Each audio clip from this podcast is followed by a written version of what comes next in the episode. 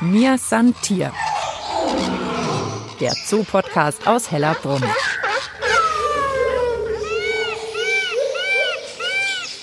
Herzlich willkommen zu einer neuen Folge von Mir san Tier, der Zoo-Podcast aus Hellerbrunn. Und diesmal wird es romantisch, tierisch romantisch sozusagen. So rund um den Valentinstag haben wir uns nämlich gedacht, wir schauen uns mal genauer an, wie die Tiere hier im Tierpark das mit der Partnersuche machen. Mein Name ist Mischa Drautz und für mich war ganz klar, wo ich meine tierischen Dating-Beobachtungen in Hellerbrunn beginnen möchte. Bei den Pfirsichköpfchen. Die hört man auch schon hier im Hintergrund, lautstark. Das sind wunderschön bunte Papageien. Die sind so grün mit einem orangenen Köpfchen dran, sehen also auch echt super hübsch aus. Sind jetzt nur so ein bisschen größer als Wellensittiche. Hier in Hellerbrunn in einem Gehege in der Fledermausgrotte zu finden. Und wenn ihr euch jetzt fragt, ja, warum ist denn der beim Thema Liebe bei den Papageien, dann sag ich euch schnell, wie die Pfirsichköpfchen auf Englisch genannt werden. Lovebirds. Und ich stehe nicht alleine vor dem Gehege. Neben mir beobachtet auch Carsten Zehrer die bunten Vögel. Er ist Biologe und stellvertretender zoologischer Leiter und Kurator. Warum haben die Lovebirds denn jetzt eigentlich die Liebe in ihrem Namen? Weißt du das? Ja, sie haben im Deutschen sogar den schönen Namen noch die Unzertrennlichen. Also es ist eine Vogelart, die wirklich mehr oder weniger lebenslang in Einehe mit einem Partner lebt, mit diesem Partner brütet, die Partnerschaft pflegt und deswegen schon etwas Besonderes auch ist, obwohl es das natürlich auch bei anderen Tieren im Tierreich so gibt. Ich habe gehört, das ist, glaube ich, noch bei Störchen so, bei Schwänen, auch einige Wölfe leben, also in dieser lebenlangen Partnerschaft. Das Paradebeispiel, was man so im Biologiestudium lernt, ist dann immer der Gibbon, also eine Affengattung aus Südostasien, wo man auch immer dachte, sie leben paarweise zusammen ihr Leben lang. Man weiß aber heute nach Untersuchungen im Freiland, dass sich beide Geschlechter durchaus mal hin und wieder ins Nachbarrevier schlagen. Oh. Also sie leben paarweise, aber ob die Treue jetzt wirklich so ein Leben lang da ist, sei mal dahingestellt.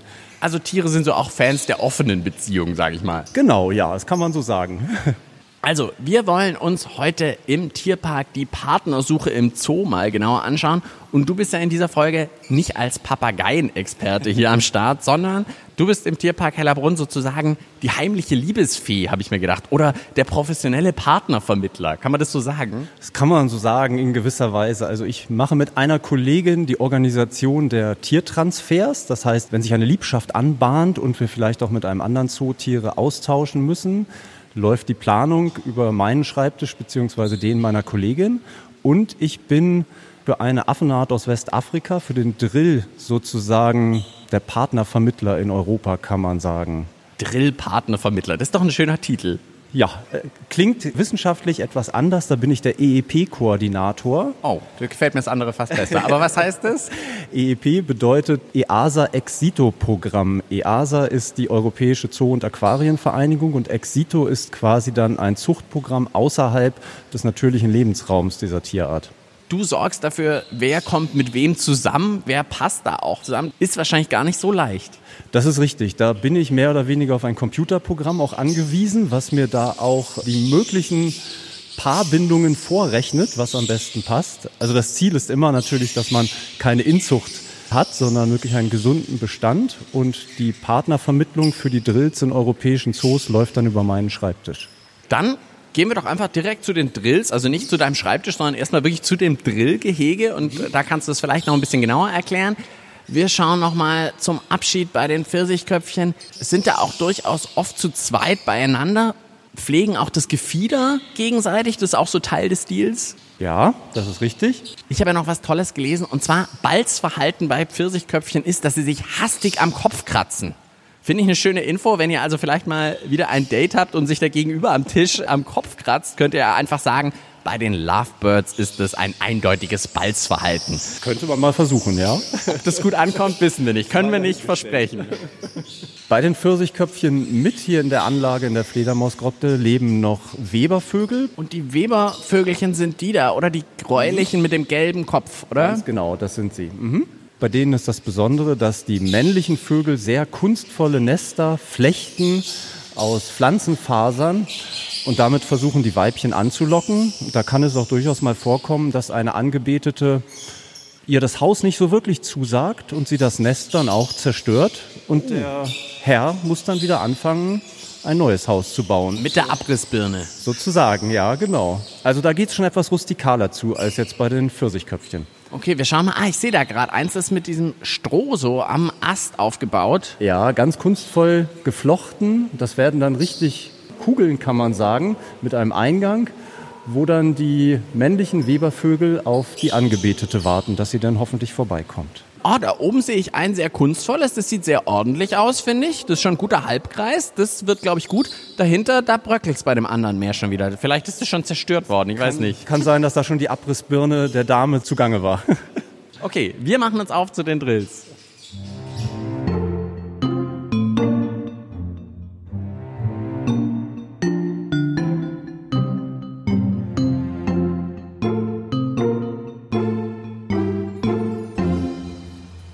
Mir Santier, der Zoo-Podcast aus Hellerbrunn. Ich bin zusammen mit Carsten Zehrer jetzt bei den Drills angelangt. Das sind also die Affen, die so Schäferhund groß sind, kann man sagen. Ganz dunkles, großes Gesicht. Bekannter als der Drill ist wahrscheinlich der Mandrill. Sein Verwandter, ebenfalls aus Westafrika, der wahrscheinlich durch einschlägige Zeichentrickfilme in den letzten Jahren auch Bekanntheit erlangt hat. Das war auch so ein bisschen das Problem vor einigen Jahrzehnten, dass die Zoos Drills und Mandrills hatten und sich dann entscheiden mussten, aus Platzgründen, welche Tierart behalten wir jetzt längerfristig. Und viele haben sich dann für den etwas bunteren Mandrill entschieden. Was heißt bunter? Der hat also solche Backenfurchen, die dann auch blau gefärbt sind und haben also nicht nur ein mehr oder weniger schwarzes Gesicht wie der Drill. So ist es dann entstanden, dass wirklich die Drillbestände in den Zoos sehr, sehr geschrumpft sind in, bis in die 80er Jahre. Ja, jetzt kommen wir genau zum Thema, weil wir sind ja heute dabei rauszufinden, wie ist es mit der Partnersuche und der Liebe im Tierpark. Jetzt waren wir schon bei den Pfirsichköpfchen, die ja sozusagen lebenslang zusammenbleiben. Wie ist es denn bei den Drills? Bei den Drills ist es nicht so extrem. Also da gibt es Gruppen mit mehreren erwachsenen Männchen und auch mehreren Weibchen. Und es ist wenig bekannt, wie es wirklich im Freiland abläuft in Westafrika.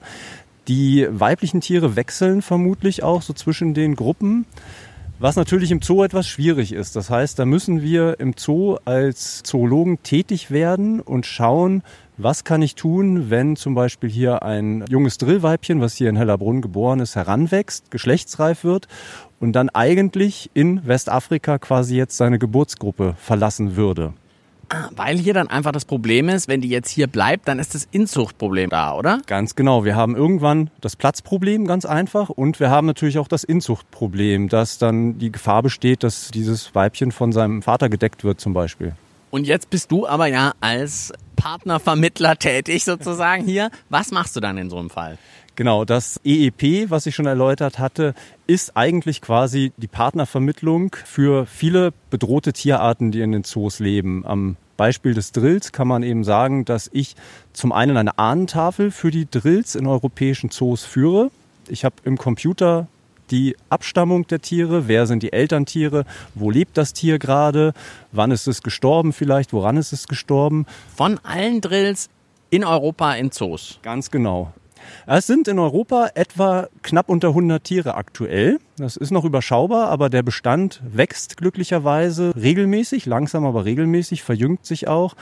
Das Spannende an der Sache ist eigentlich, dass man natürlich auch schauen muss, wann gibt man die Tiere an andere Zoos weiter.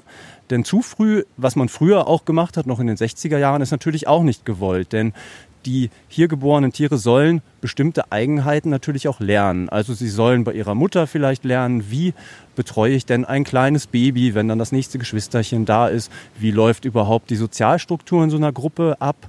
Ich darf mich nicht unbedingt mit dem größten Männchen anlegen. Wenn der da sitzt und das Essen haben will, dann gehe ich als kleinerer Drill natürlich zur Seite. Und man möchte einfach auch die Familie nicht so früh trennen, wahrscheinlich. Richtig, ja. Also wir versuchen es wirklich so nachzuspielen, wie es eben auch in Westafrika wäre. Sind auch seit einigen Jahren jetzt dabei, wirklich größere Gruppen in Zoos aufzubauen bei den Drills. Und dann ist es so, eine Drillgruppe in einem anderen Tierpark möchte dann, dass es da Nachwuchs gibt und dann fragt die, hey, Habt ihr da jemand Passendes? Ja, fangen wir mal wirklich mit dem Fall an. Ein Zoo sagt, Mensch, wir bauen eine neue Affenanlage und wir möchten da mit den Drills beginnen.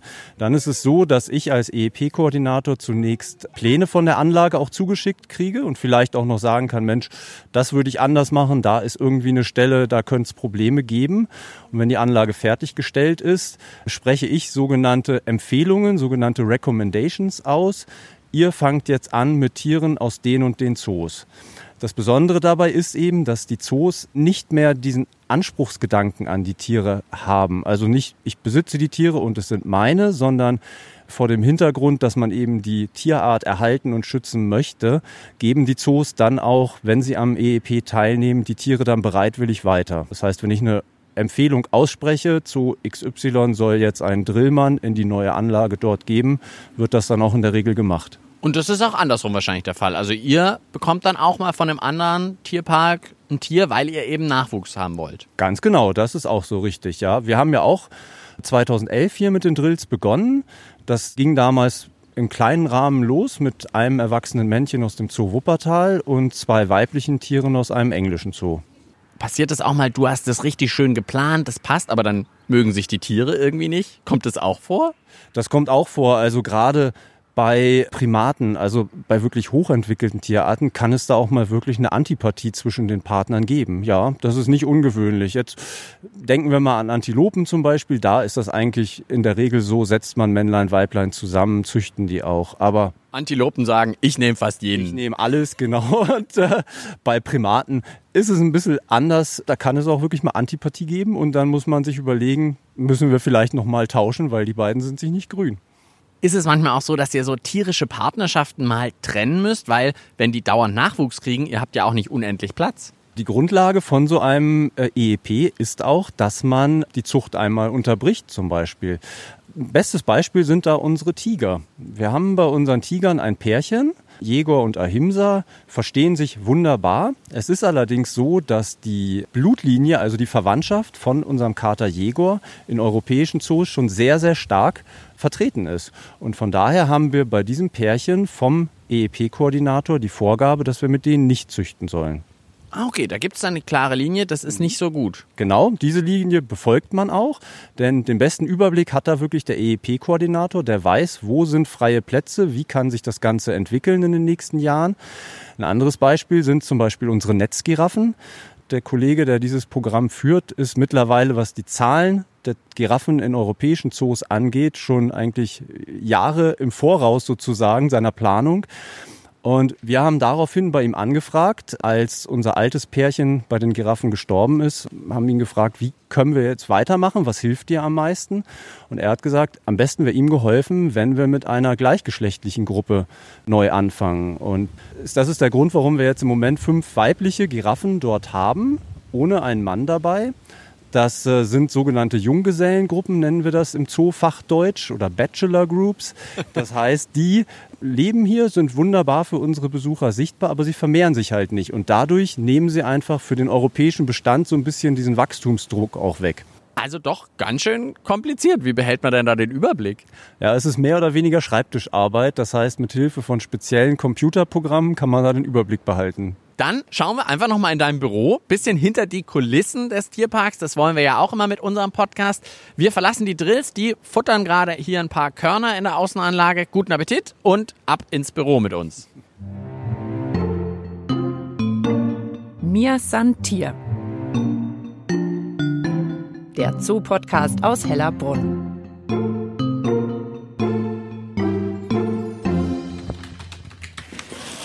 So, ich setze mich in den Bürostuhl neben Carsten Zehrer, Kurator im Tierpark Hellerbrunn und Koordinator des Zuchtprogramms für Drills in ganz Europa. Und wie bist du eigentlich dazu gekommen, dass du so ein Drill-Experte bist? Ich habe früher im Zoo Hannover gearbeitet, wo eigentlich so in den 80er Jahren das erste Mal wirklich bewusst erforscht wurde, dass es nicht nur in der Natur, sondern auch in Zoos sehr schlecht steht um den Drill. Und da wurde das Zuchtprogramm für die Drills etabliert. Und wenn man öfter im Zoo Hannover ist, verguckt man sich unwillkürlich in die Drills. Sind einfach tolle Affen. Und anhand der Drills können wir einfach total gut nachvollziehen, wie kompliziert tatsächlich die Partnersuche im Zoo doch immer wieder ist und wie genau man da auch aufpassen muss. Und die Nachzucht ist im Tierpark ja auch deshalb so wichtig, weil es ja eigentlich die einzige Chance ist, ein neues Tier zu bekommen.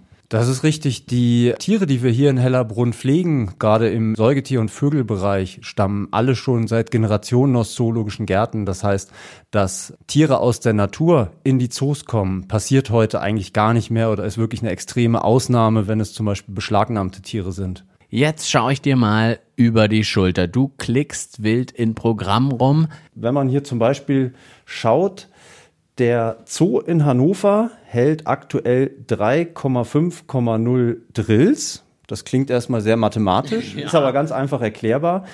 Die Zahl vor dem ersten Komma, die 3, bezeichnet die männlichen Tiere.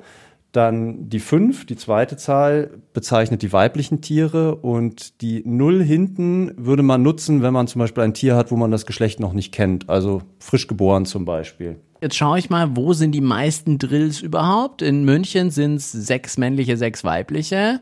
Mhm. Und, oh, da gibt es auch noch mal einen, und zwar der Zoo Dvor, Dvor Kralowy in der Tschechischen Republik, genau. Okay. Der hat also auch noch relativ viele Drills. Ja. Aber mehr als ihr hat keiner, oder? Nein, das ist richtig, genau. Ah, bist ein bisschen stolz, habe ich da Eindruck. Ein bisschen stolz auf unsere Gruppe, genau. Was wäre denn jetzt, wenn der Zoo in, ich schau mal die Liste durch, in Edinburgh anfragen würde, aus Schottland? Die haben bisher ein Männchen, zwei Weibchen. Wenn die jetzt sagen würden, wir hätten gerne Nachwuchs. Ja, bei denen ist es auch wirklich so, da wird in den nächsten Jahren eine neue Anlage gebaut, da wird es akut werden. Und ich sagte ja schon, Drills leben eigentlich in Westafrika durchaus auch in Gruppen mit mehreren erwachsenen Männchen.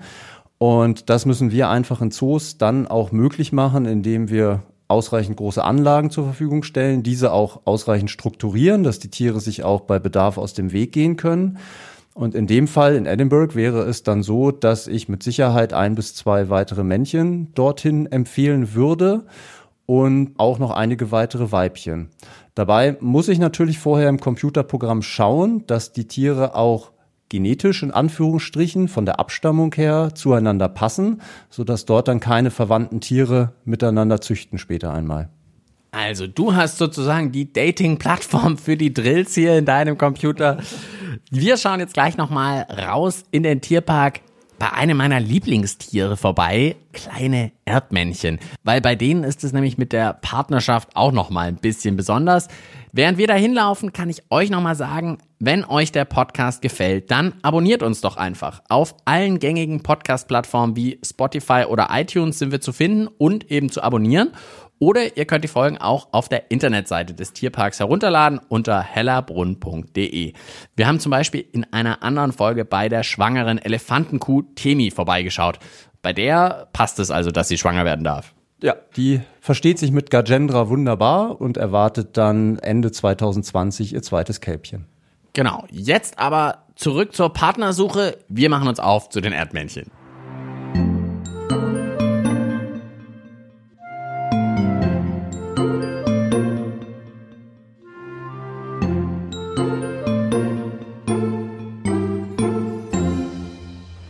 Den letzten Halt in unserer heutigen Podcast-Folge machen wir bei einem meiner Lieblingstiere hier im Tierpark. Oder ich habe eigentlich zwei ungewöhnliche Lieblinge.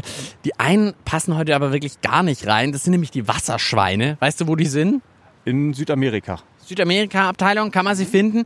Ich finde, die sehen einfach super cool aus und die machen was völlig abgedrehtes. Die fressen zur besseren Verdauung ihren eigenen Kot.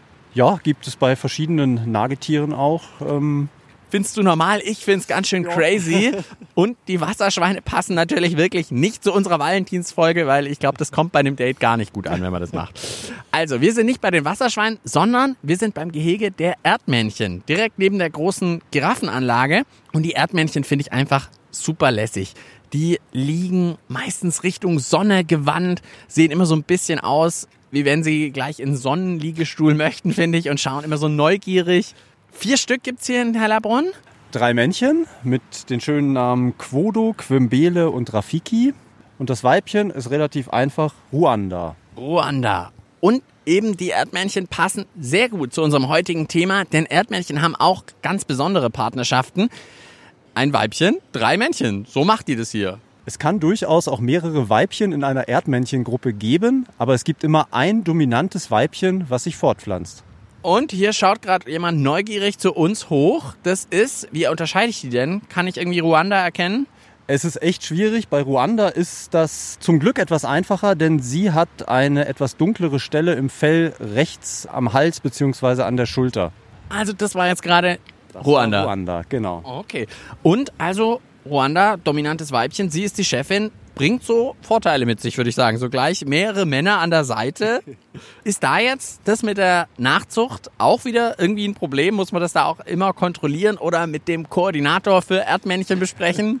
Also es gibt äh, bisher noch keinen Koordinator für Erdmännchen. Es sind mit die häufigsten Tiere in zoologischen Gärten.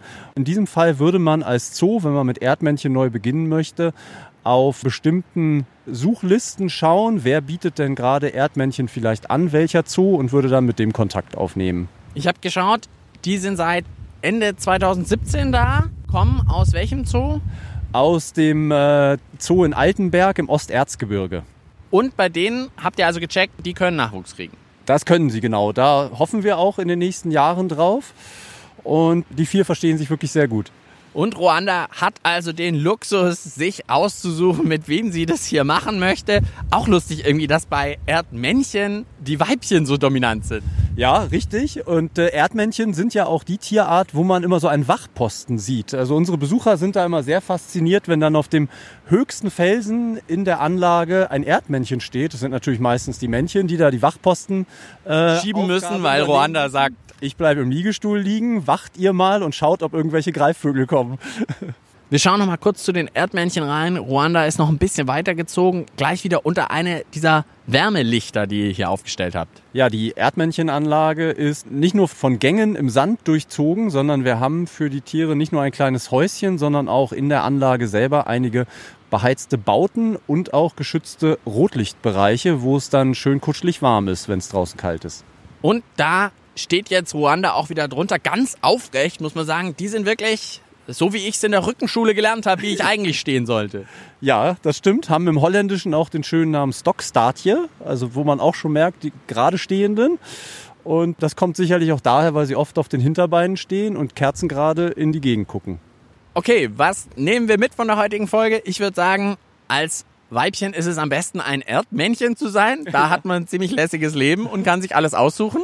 Zum anderen sind uns die Tiere auch vielfach sehr ähnlich, wenn wir da an Sympathie, Antipathie bei Paaren denken. Vor allem bei den Primaten habe ich gelernt, also da klappt es auch nicht immer, auch wenn du das schön geplant hast. Ja. Du planst sehr, sehr viel, damit es eben mit der Nachzucht auch wirklich klappt und auch, dass da kein Inzucht ist oder auch, dass mit den Genen gut passt. Und was ich habe ich noch gelernt? Antilopen wiederum würden es mit allen machen. Antilopen sind nicht wählerisch, Primaten sehr. Das kann man so sagen, ja. Und auch bei den Partnerschaften, die lebenslang sind, sei es Störche oder Gibbons, ein bisschen anderen Geschlechtsverkehr gibt es da auch. Also die sind doch nicht ganz so treu, wie man denkt.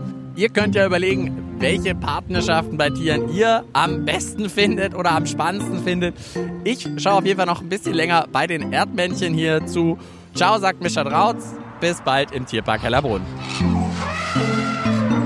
Mir san Tier der Zoo-Podcast aus Hellerbrunn.